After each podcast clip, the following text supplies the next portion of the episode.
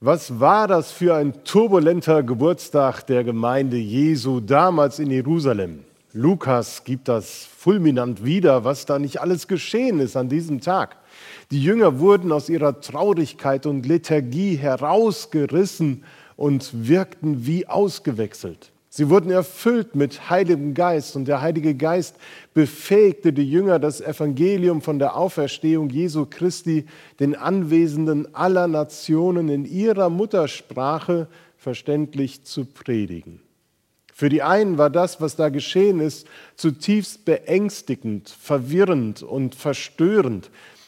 Und die anderen öffneten ihre Herzen und Ohren für das, was Petrus ihnen über Jesus zu sagen hatte.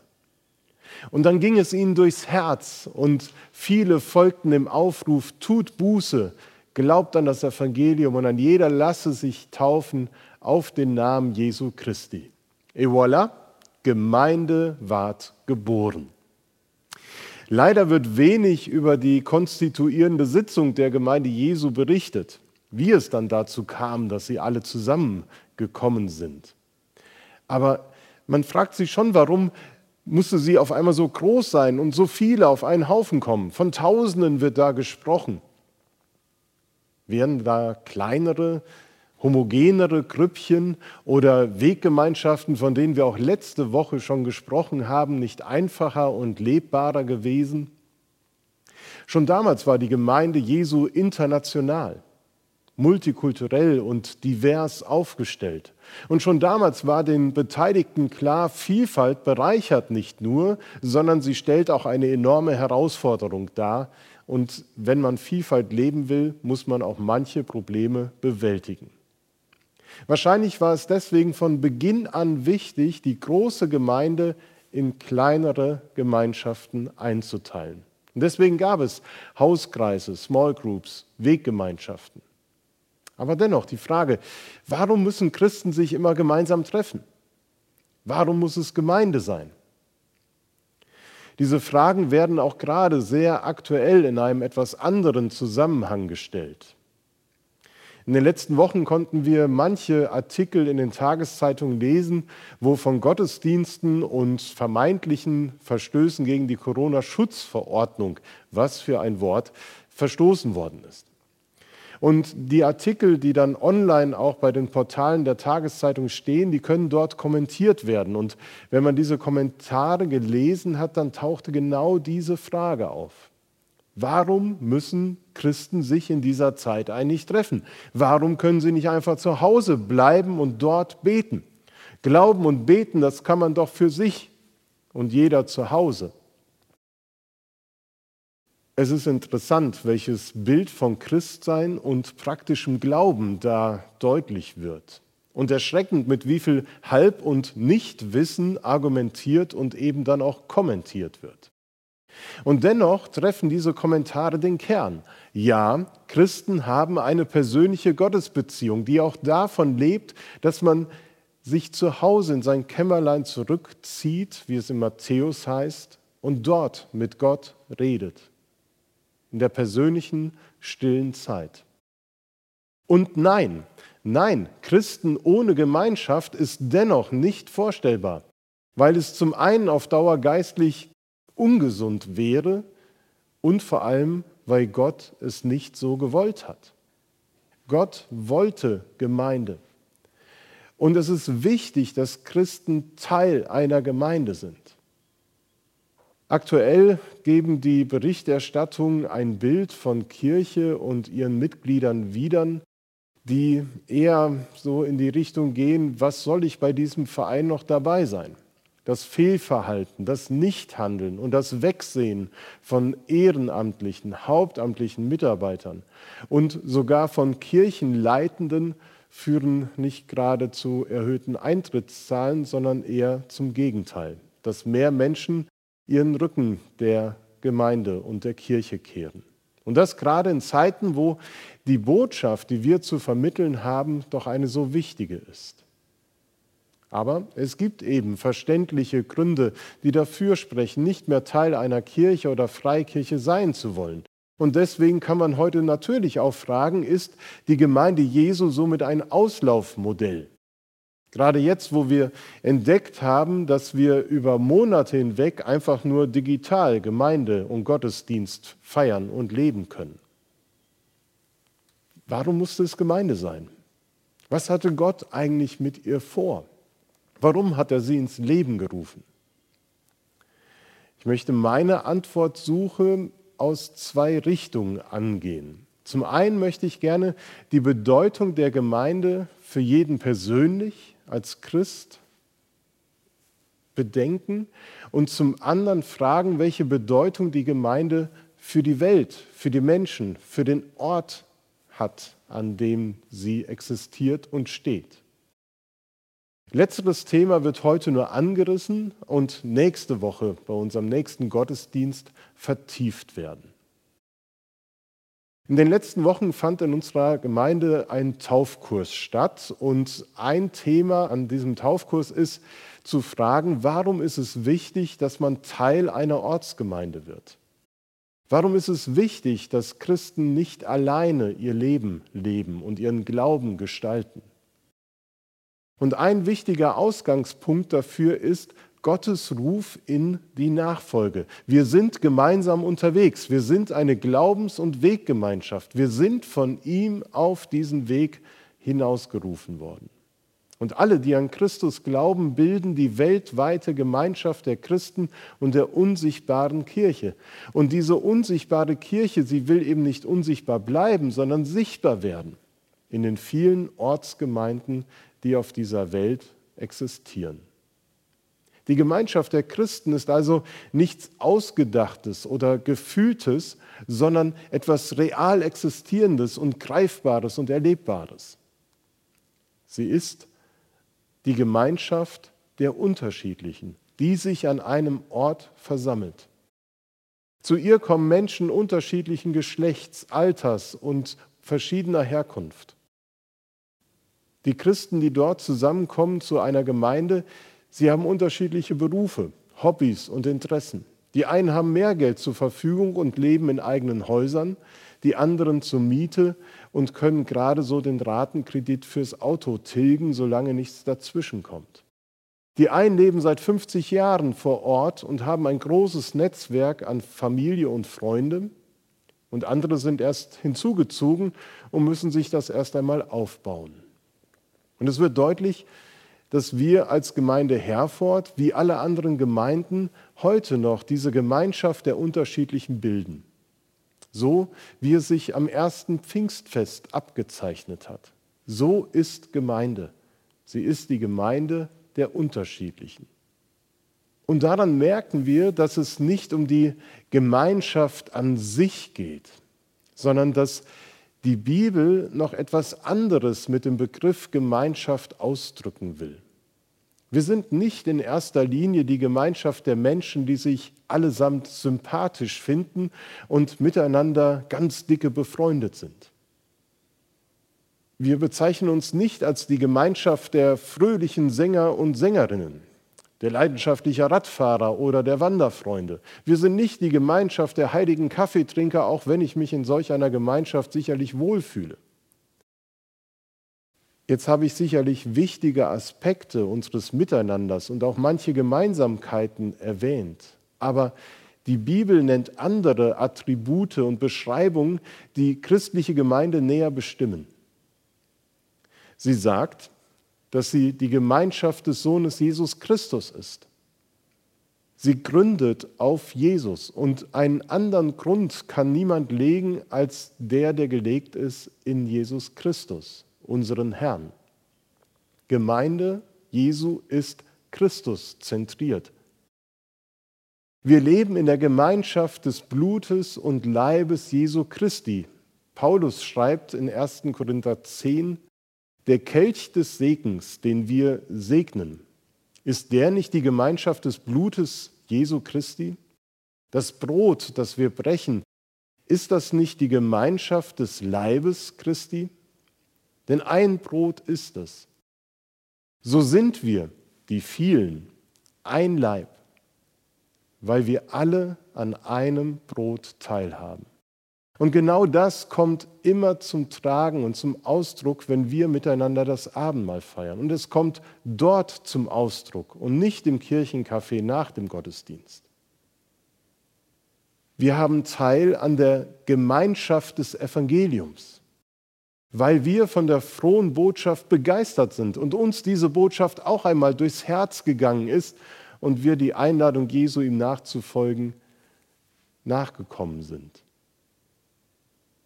Und die Bibel spricht davon, dass die Gemeinde die Gemeinschaft der Leiden Jesu Christi ist.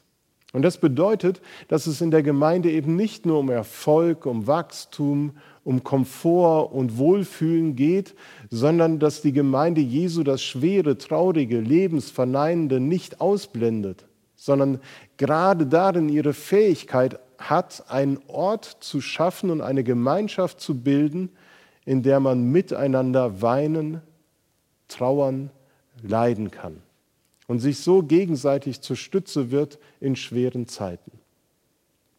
Jedem kann so etwas ereilen. Und deswegen ist es wichtig für jeden Einzelnen, dass er nicht alleine unterwegs ist in seinem Glauben und Leben, sondern eingebunden ist in eine Ortsgemeinde, um auch in Leiden und Bedrängnis standhaft bleiben zu können. Gemeinde fördert Resilienz. Gemeinsam sind wir stark. Ihr erinnert euch vielleicht noch an das Video vom letzten Sonntag. Und wie die ersten Christen diese Gemeinschaft konkret ausgestaltet haben, wurde eben in der Textlesung deutlich. Worte des Evangelisten Lukas, die meines Erachtens an Pfingsten immer gelesen werden müssen, genauso wie seine Weihnachtsgeschichte zu Heiligabend. Gemeinde ist der Ort, wo man sich um Gottes Wort versammelt, um geistliche Nahrung in sich aufzunehmen. Ist der Ort, wo man miteinander darum ringt, wie man Bibelstellen zu verstehen hat und welche Bedeutung sie heute für unsere Lebensgestaltung hat. Gemeinde ist der Ort, an dem man sich an das Sterben Jesu Christi im Abendmahl erinnert und miteinander betet und so eben neu zentriert auf Jesus Christus. Gemeinde ist der Ort, wo sich kleine Weggemeinschaften bilden, wo man sich hier und da in den Häusern trifft und dort miteinander ist, um über das Leben und den Glauben zu sprechen. Gemeinde ist der Ort, wo ich Gemeinschaft des Angenommenseins erlebe. Gemeinde ist der Ort, wo man einander zur Seite steht und Not lindert, Sorgen teilt und fragt, wie kann ich dir helfen? Gemeinde ist der Ort, wo ich froh werden kann, wo ich über das Lob Gottes mit den Geschwistern gestärkt werde und die Lasten des Alltags zumindest für diese Zeitinsel genannt Gottesdienst einmal zurückdrängen kann. In der Gemeinde ist der Ort, wo Menschen gemeinsam Gott loben und gestärkt werden. Und wer wollte das in seinem Leben und in seinem Glauben vermissen?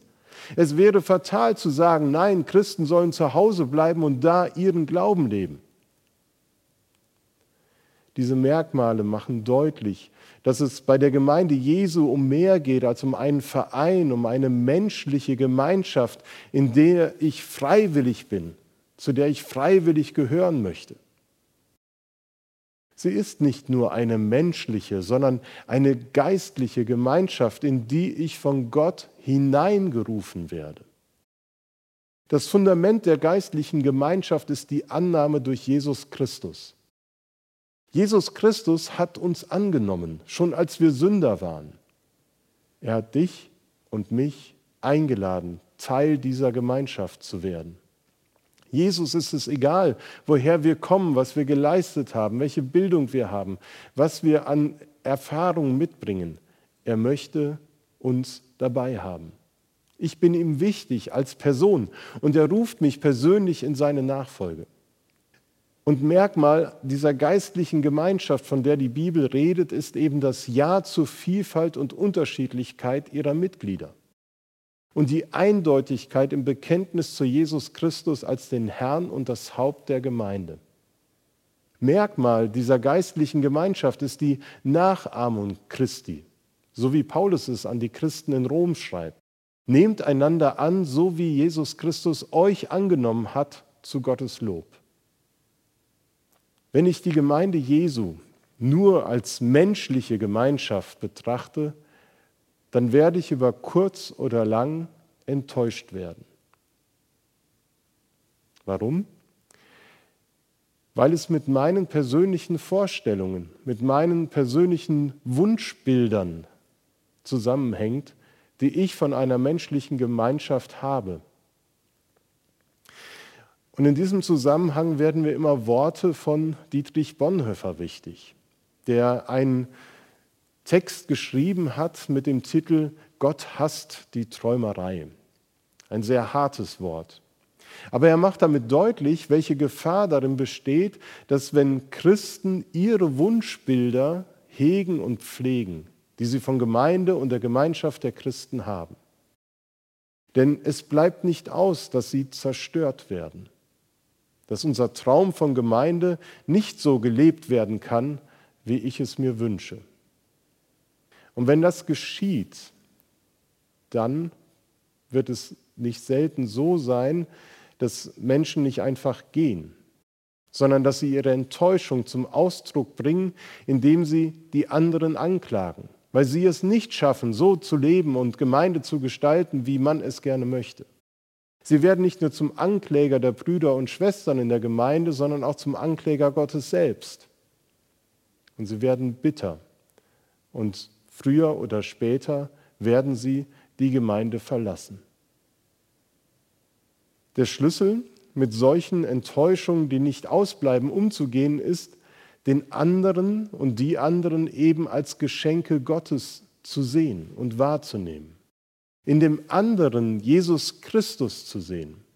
Dem anderen in der Haltung zu begegnen, du bist wie ich selber von Jesus Christus zu dieser Gemeinschaft berufen worden und von ihm in diese Gemeinschaft hineingestellt worden. Und das ist gut so. Auch wenn du so anders bist als ich, auch wenn wir beide so unterschiedlich in vielen Punkten denken und glauben. Durch den Glauben sind wir aber Brüder und Schwestern in Christus. Und wie es so schön heißt, Freunde kann man sich aussuchen, Familie nicht. Und das bedeutet anzuerkennen, du gehörst dazu. Genauso wie ich. Und ich heiße dich willkommen und freue mich, dass du dazugehörst, auch wenn wir nicht direkt nebeneinander sitzen, sondern vielleicht auch weit auseinander im Gottesdienst. Wenn ich begreife und akzeptiere, dass sich es bei der Gemeinde Jesu nicht um eine Gemeinschaft handelt, die ich mir aussuche, sondern in die ich hineingerufen worden bin, dann wird die Vielfalt und Unterschiedlichkeit bereichernd für mein Leben und mein Glauben nicht weniger anspruchsvoll, das äh, zu leben und zu akzeptieren, aber es wird gut. Und Gott wollte, dass du und ich Teil dieser Gemeinschaft werden. Würden wir nicht dabei sein, würde ein wichtiger Teil fehlen. Warum musste es Gemeinde sein? Weil Gott etwas Wertvolles und Sichtbares für andere und für uns schaffen wollte. Er wollte uns einen Ort schaffen, an dem wir unseren Glauben leben können. So wie er die Welt geschaffen hat, hat er Gemeinde für uns geschaffen.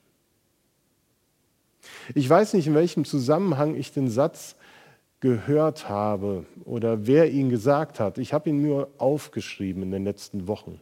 Da hat jemand gesagt, wenn ich im Gottesdienst bin, dann spüre ich, dass ich Teil des Leibes Christi bin. Wenn ich im Gottesdienst bin, dann spüre ich, dass ich Teil des Leibes Christi bin. Ich hoffe, dass du jetzt in diesem Videogottesdienst auch genau das Gleiche spürst. Aber dennoch ist es, glaube ich, wirklich ein Unterschied, ob man das so über den digitalen Weg erlebt, jeder für sich, oder in der Gemeinschaft der vielen unterschiedlichen vor Ort.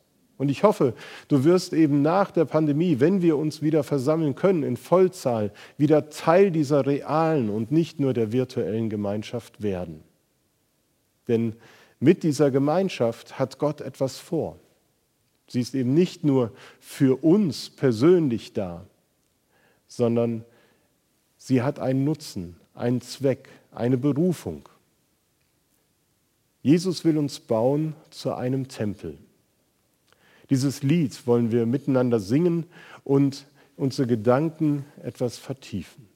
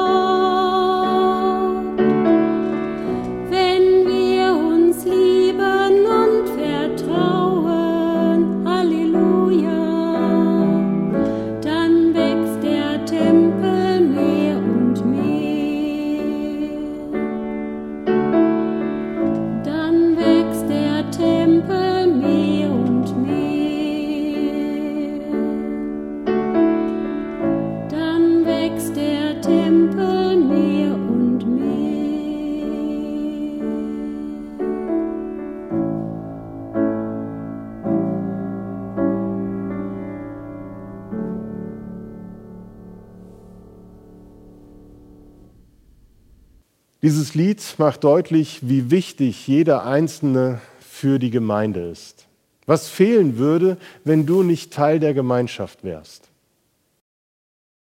Heute haben wir den Schwerpunkt auf die Antwort gelegt, die besagt, dass Gemeinde für dich wertvoll und wichtig ist. Und dass Gemeinde eben nicht etwas ist, was man sich aussucht, sondern in das man hineingerufen wird, wenn man als Christ lebt. Der zweite Aspekt, den ich nur kurz anreißen möchte und einen kleinen Ausblick auf nächste Woche geben möchte, ist, dass wir nicht nur in die Gemeinschaft hineingerufen werden, sondern dass Christen auch herausgerufen werden. Der griechische Begriff für Gemeinde lautet Ekklesia, herausgerufene. Das Wort stammt aus der griechischen Polis, aus der Stadtgemeinschaft. Und dort wurden bestimmte Bürger herausgerufen, um gemeinsam Entscheidungen zu treffen, die für alle wichtig und von Bedeutung sind. Und wenn Gemeinde, Ekklesia genannt wird, dann ist genau das damit gemeint. Wir sind nicht herausgerufen, um eine Elite zu bilden, oder wir sind nicht herausgerufen, um etwas Besseres darzustellen in dieser Welt. Wir sind nicht herausgerufen aus den Zusammenhängen dieser Welt und wir müssten nichts mehr mit dem zu schaffen haben, was Menschen bewegt. Nicht, dass wir uns nicht mehr an die Regeln und Gesetze halten müssen, die für alle gelten, weil wir von Gott herausgerufen wären. Nein, wir sind Teil dieser Gemeinschaft. Wir sind Teil des Ortes, an dem wir sind. Und das, was in der Gemeinde besprochen wird, verhandelt wird, das soll eben auch Bedeutung für den Ort haben. Suche der Stadt Bestes. Wenn es der Stadt wohlgeht, so soll es auch euch wohlgehen, sagt der Prophet Jeremia im Älteren Testament. Bonhoeffer hat gesagt, Kirche ist nur Kirche, wenn sie für andere da ist.